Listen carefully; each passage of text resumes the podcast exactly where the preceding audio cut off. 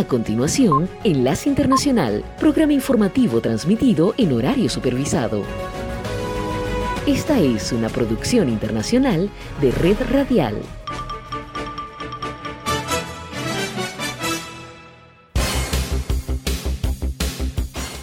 Aquí comienza Enlace Internacional. Saludos a nuestra audiencia en Caracas, Venezuela y el mundo, a través de nuestra frecuencia Sintonía 1420 AM y en Soy Ángela Montilla en la presentación. Bienvenidos.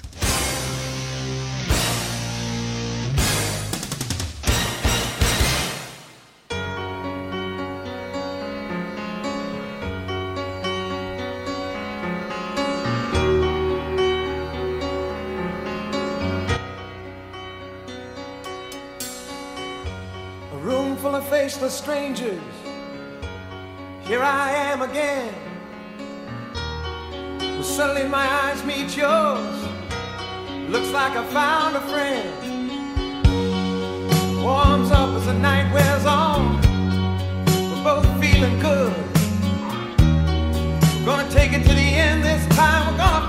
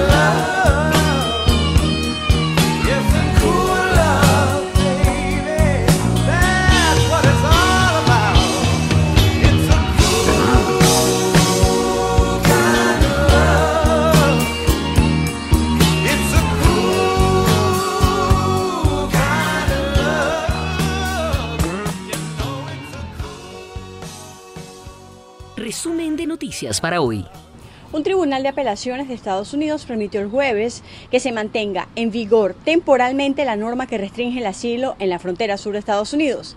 La decisión supone una importante victoria para el gobierno del presidente Joe Biden, que había argumentado que la norma es crucial para sus esfuerzos por mantener el orden en la frontera entre Estados Unidos y México.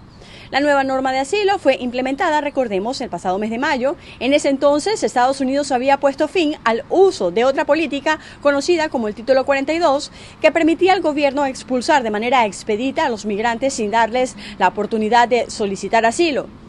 La finalidad expresa del Título 42 era proteger a los estadounidenses del coronavirus. La decisión de la Corte de Apelaciones del Noveno Circuito concede la suspensión temporal de una decisión de un tribunal de menor instancia que había determinado que dicha política era ilegal y había ordenado al gobierno que pusiera fin a su uso antes del próximo lunes. El gobierno acudió rápidamente al Tribunal de Apelaciones para pedir que se permitiera seguir aplicando la norma mientras se dirime su legalidad en las Cortes.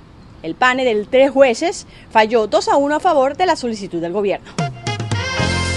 Enlace Internacional con la Música.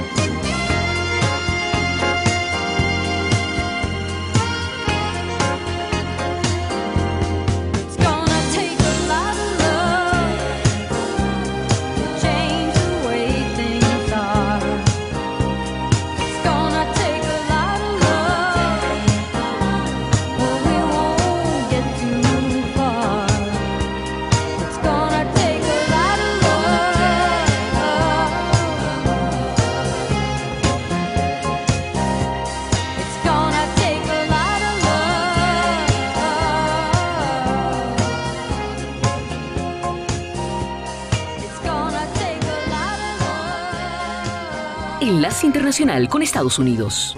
Fue un día largo en Washington, D.C., con los ojos de todo el mundo esperando la llegada del expresidente Donald Trump, que se declaró inocente de los cargos de conspiración para permanecer en el cargo, a pesar de su derrota en las elecciones 2020. Trump, que se postula con la esperanza de volver a prestar juramento en los escalones del Capitolio, se declaró inocente respondiendo a las preguntas de la jueza federal que le pidió su declaración de culpabilidad no culpable. La jueza federal Moxilla Upadillaya, que supervisó la audiencia de aproximadamente media hora, ordenó a Trump que no hablara sobre el caso con ningún testigo, excepto a través de un abogado o en presencia de un abogado. Pedido de los abogados del exmandatario, la jueza fijó la fecha de la primera audiencia ante otra jueza de primera instancia Tania Chutkan para el 28 de agosto, la última opción que proporcionó frente a otras dos posibilidades del 22 y el 23 de agosto, siempre a las 10 de la mañana. Se espera, según expertos, que retrasar los procedimientos tanto como sea posible sea parte de la estrategia legal de Trump, dado que efectivamente podría cancelar los casos federales en su contra si gana las elecciones 2024. Recordamos que después de la audiencia, Trump habló brevemente en el Aeropuerto Nacional Reagan y dijo que fue un día muy triste para Estados Unidos. Durante la audiencia que hemos podido cubrir personalmente para La Voz de América dentro de la corte, el acusado se dejó ver impaciente por un retraso de la jueza de 15 minutos que se registró entre la citación y el inicio de la diligencia. En un momento, Trump empezó a dar golpecitos en la mesa donde se sentaba para romper el silencio y comentó que estaba todo muy callado. Expertos destacan que este proceso judicial tendrá un fuerte impacto en las elecciones, teniendo en cuenta que la actual situación no imposibilita a Trump para aspirar a la presidencia. La primera batalla electoral se dará entre los republicanos. El resto se definirá mientras avanza la contienda por la Casa Blanca y los procesos, en los que las pruebas, un jurado investigador y para terminar un juez definirán si Trump es culpable o no. Esta es la señal internacional de sintonía 1420 AM, presentando Enlace Internacional.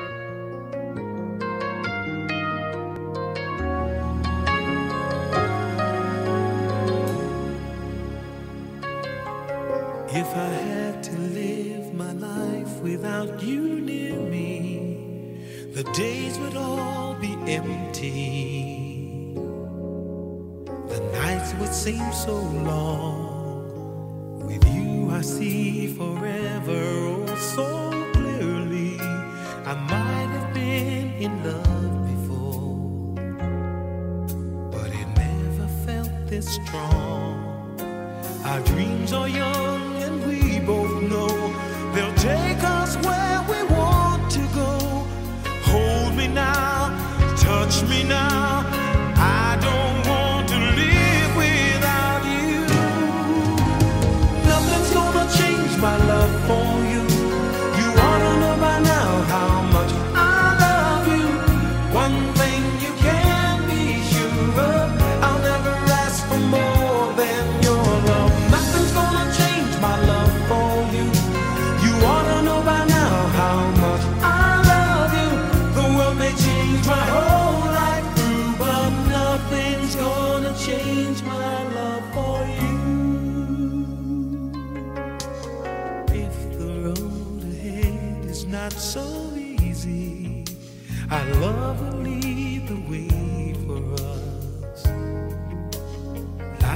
Guiding star. I'll be there for you if you should need me. You don't have to change a thing. I love you just the way you are. So come with me and share the view. I'll help you see forever too. Hold me now, touch me now.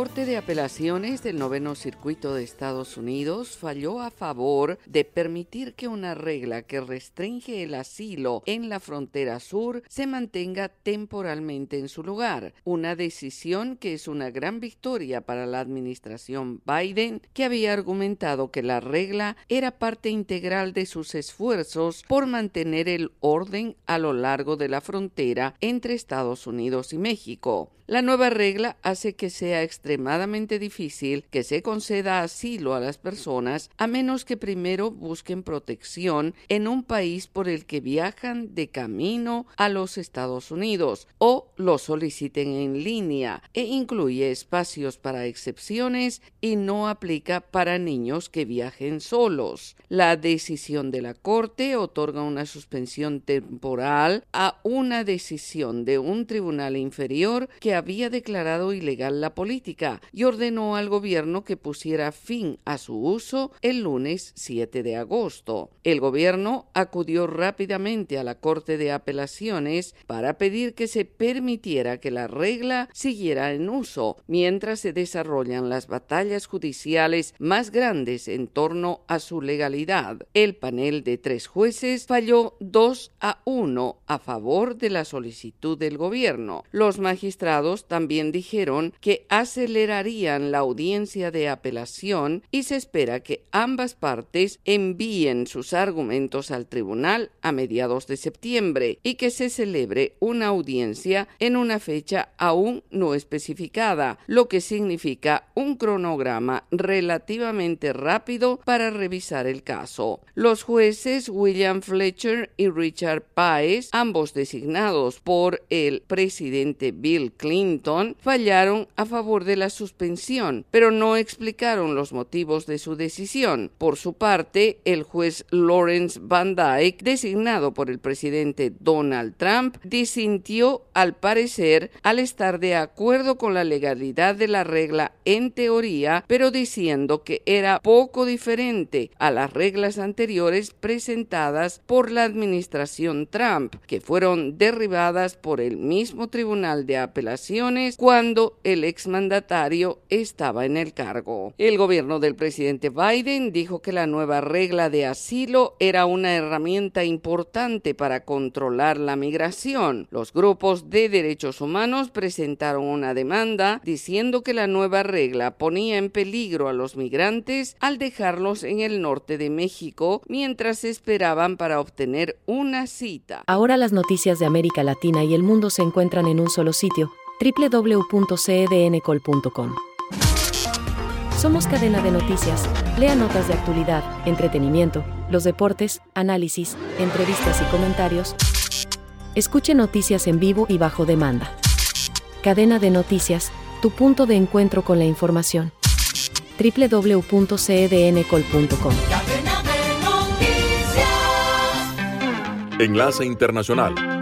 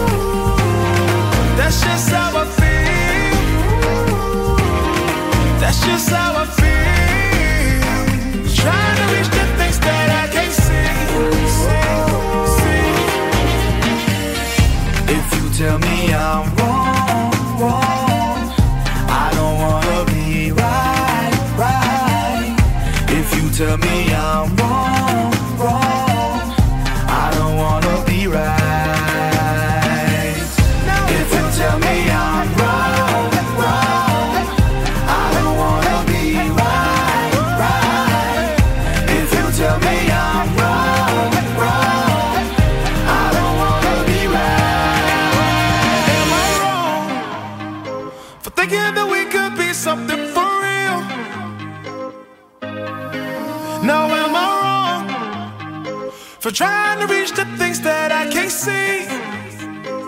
But that's just how I feel. But that's just how I feel. That's just how I feel. Trying to reach the things that I can't see. see,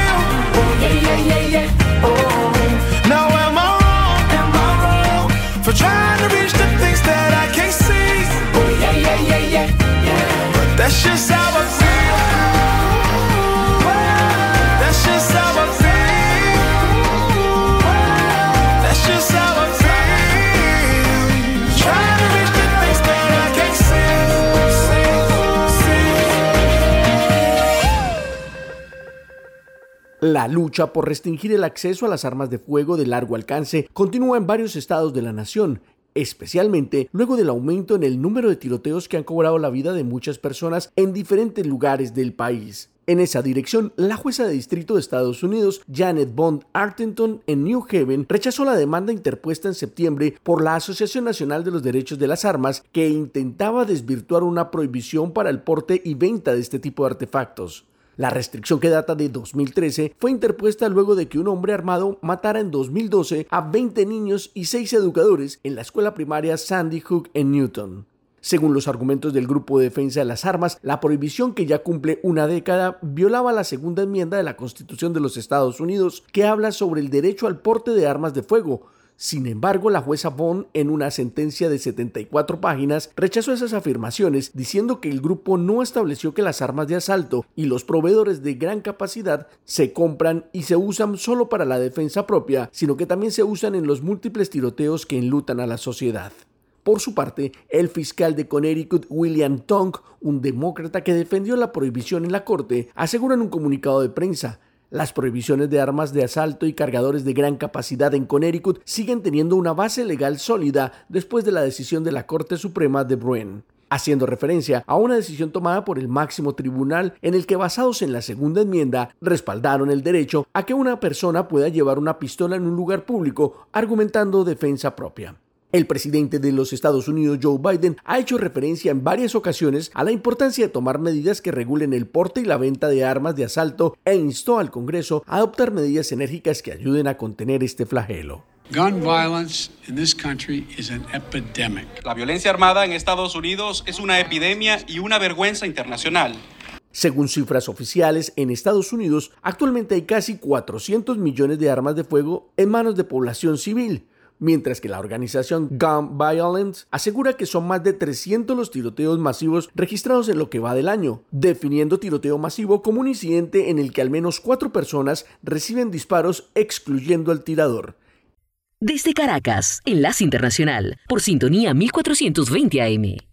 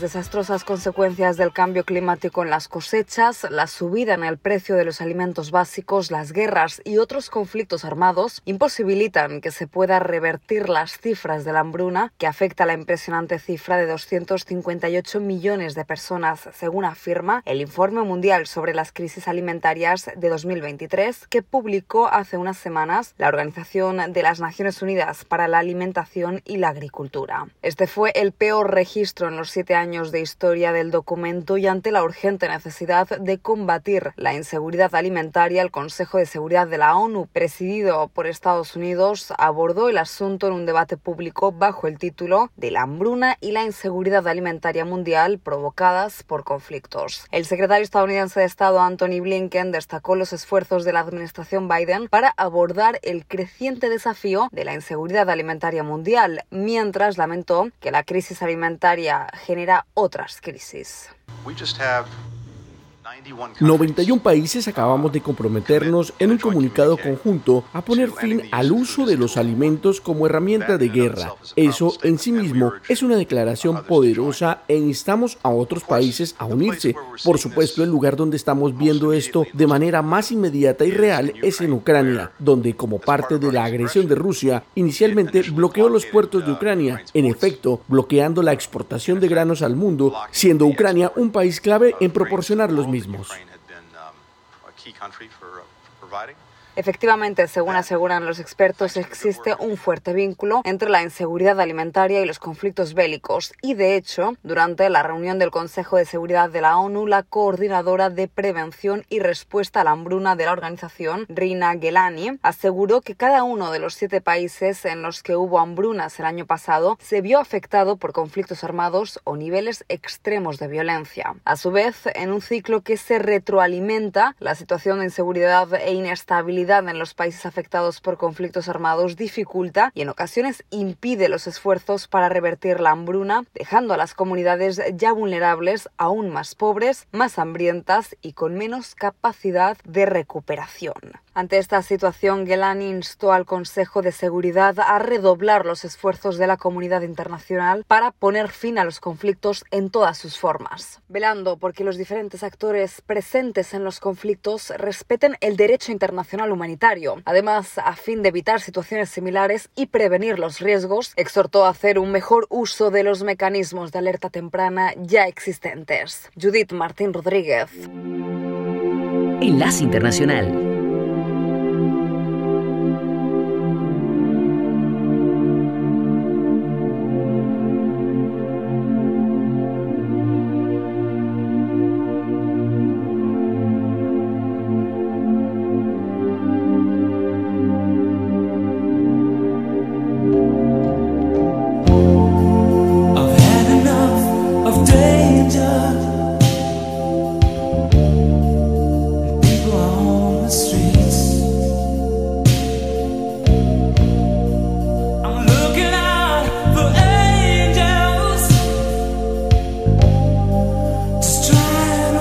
sabes.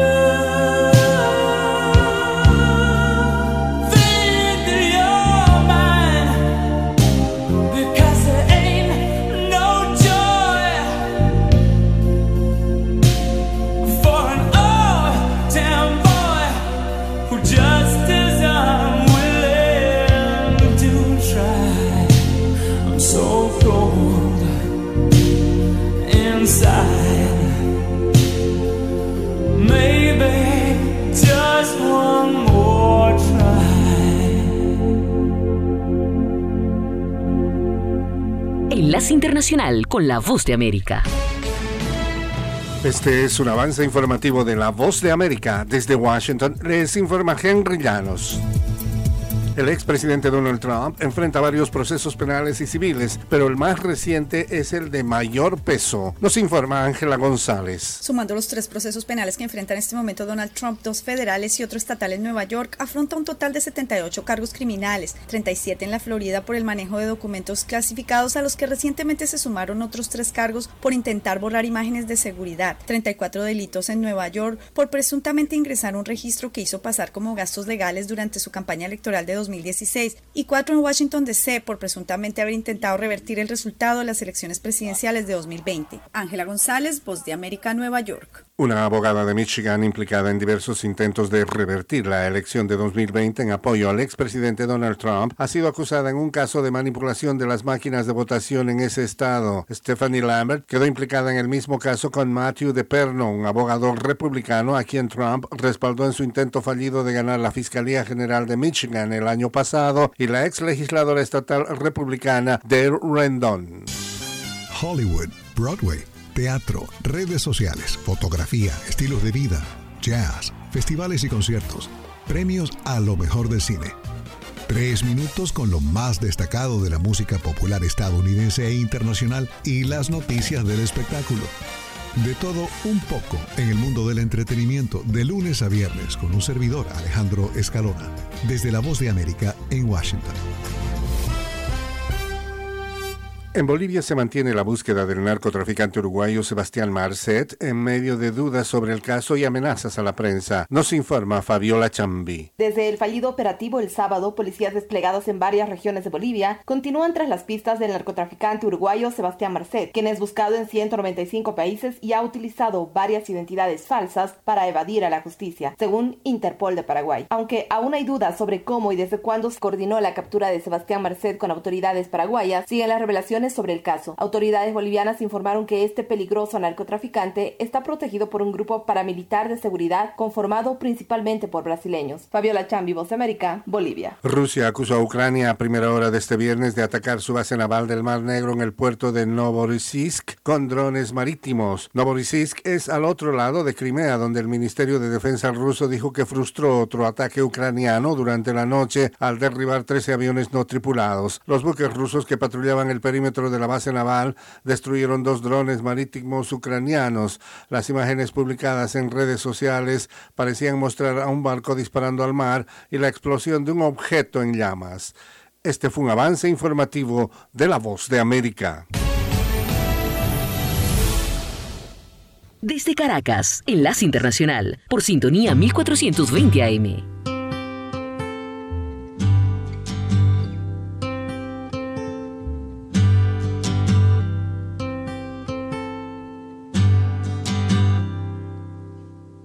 It's not time to make a change. Just relax, take it easy. You're still young, that's your fault. There's so much you have to know. Find a girl, settle down. If you want, you can marry. Look at me. I am old, but I'm happy. I was once like you are now. And I know that it's not easy to be calm when you found something going on. But take your time, think a lot. Why think of everything you've got? For you will still be here tomorrow, but your dreams may not.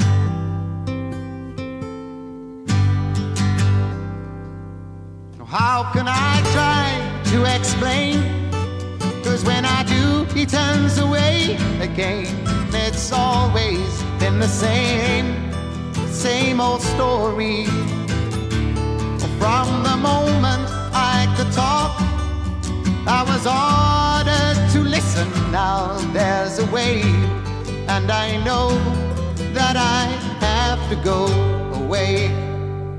I know I have to go.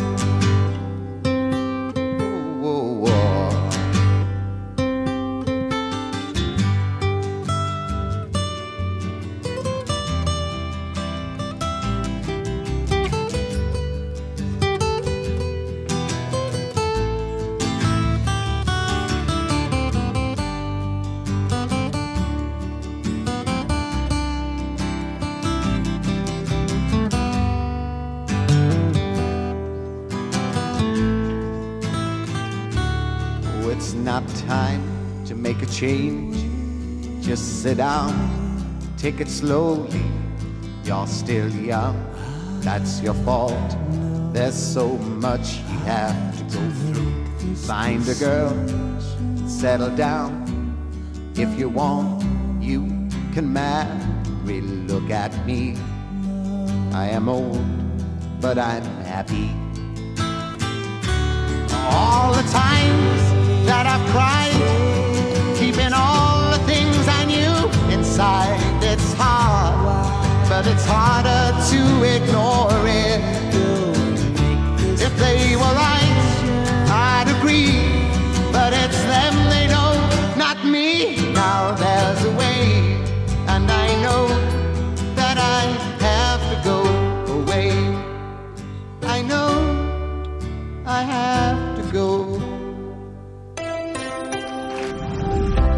Cordiales saludos a nuestra audiencia, soy Judith Martín y hoy en Conversando con la Voz de América abordamos el tema del expresidente Donald Trump y los 37 cargos en su contra que derivan del mal manejo de los documentos clasificados. El hecho tiene un impacto mundial y para analizar el tema entrevistamos al doctor Eduardo Gamarra, profesor de Política y Relaciones Internacionales de la Universidad Internacional de la Florida. Bueno, yo creo que hay dos formas de ver esto, ¿no? Primero, pues obviamente los que los que ven esto de manera más crítica van a decir que es algo eh, extraordinario que un presidente haya llegado a, los, a estos niveles y que la imputación sea tal, ¿no? Que debilite el, Estado de Derecho en el país porque se lo ve como una venganza política que el presidente Biden y, el poder ejecutivo en, en general están en persecución política. Ese es un mensaje que ha sido muy poderoso acá de parte de, la- de los que apoyan a Trump y que ha tenido repercusión a nivel mundial y que mucha gente en el exterior ve las cosas más o menos como las vemos en nuestros propios países donde digamos el revanchismo judicial es parte de la, de la lógica política cotidiana, ¿no?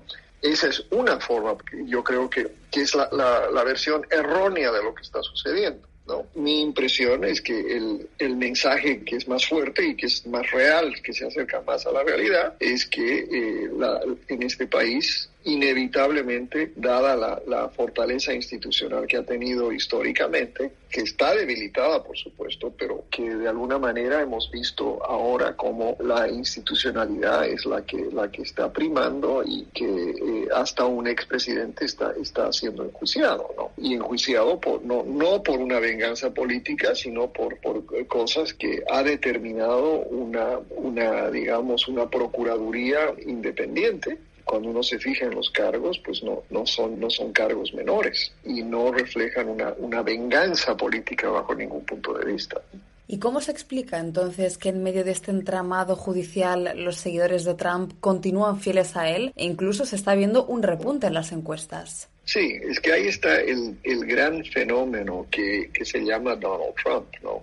Vuelvo al famoso no dicho de él que él podría asesinar a alguien en la Avenida Quinta en Nueva York y que nada le pase, le pasaría. Y la verdad es que ha habido una, una recurrencia, digamos, de ese tipo de, de- situación. Él, él, eh, ha hecho muchas cosas a lo largo y ancho de su, de su carrera política y, y la verdad es que cada vez que hace algo que es ilegal o, o por lo menos, digamos, eh, no ético, su popularidad crece. Y esto, eh, la explicación es quizás más sociológica que legal tiene unos, unos seguidores que están absolutamente devotos al expresidente y, y simplemente ven todo como parte de una conspiración en contra del presidente, del expresidente Trump.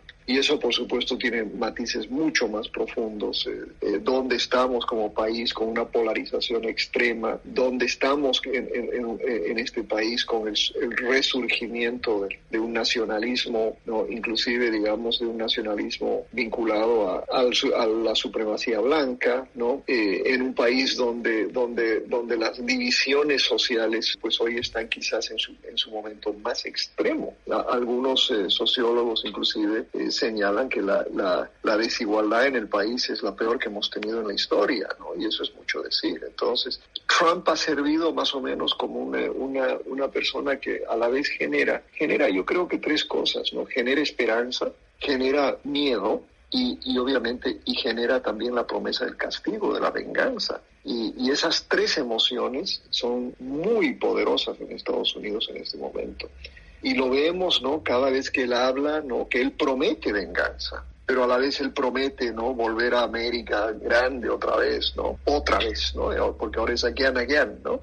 Entonces, eh, es, es, es, un, eh, es un fenómeno muy, muy interesante de estudiar desde el punto de vista académico, pero que ha tenido consecuencias políticas directas que no son nada abstractas, ¿no? Era el profesor Eduardo Gamarra, experto en ciencias políticas, analizando la situación generada alrededor del expresidente Donald Trump. Esto fue conversando con La Voz de América.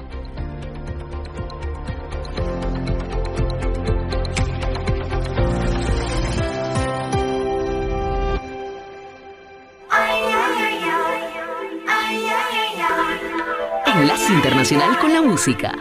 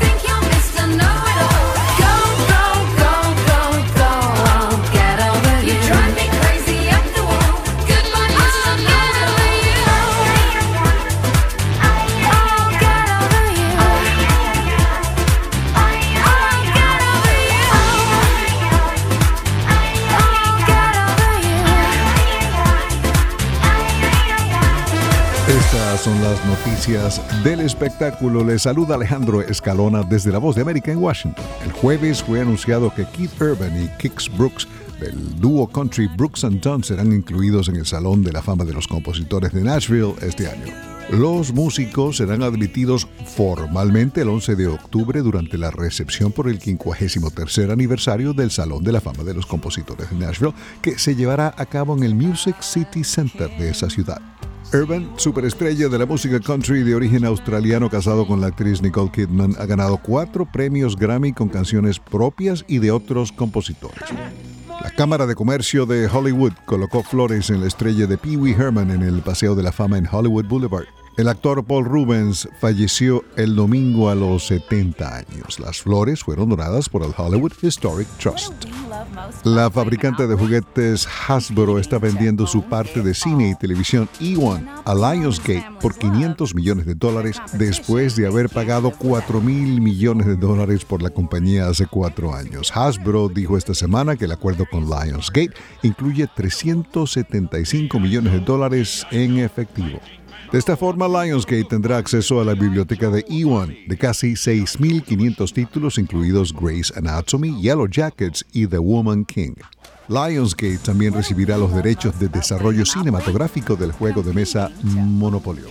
A partir de hoy viernes, más de 1.400 artículos personales de Freddie Mercury, entre ellos manuscritos de Bohemian Rhapsody, se exhiben en Sotheby's, Londres, previo a su subasta. La colección de pertenencias personales del artista había quedado en manos de su amiga Mary Austin tras el fallecimiento del líder vocalista de Queen en 1991. Entre las pertenencias de Freddie Mercury hay borradores de We Are the Champions y Somebody to Love. El borrador de Rhapsodia Bohemia, el cual muestra que inicialmente Mercury pensó llamar a esa canción Mongolian Rhapsody, podría alcanzar el equivalente de entre un millón y un millón y medio de dólares.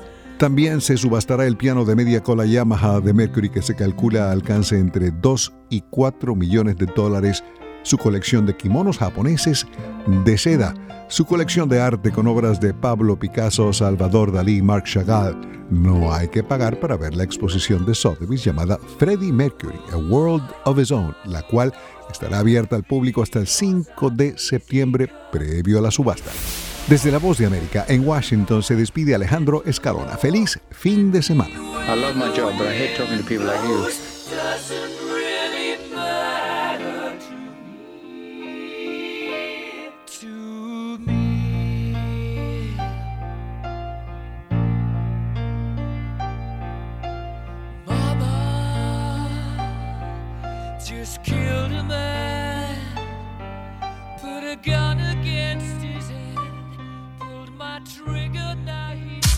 Enlace Internacional se escucha en toda Venezuela. Sintonice www.radiosintonía1420.com.be.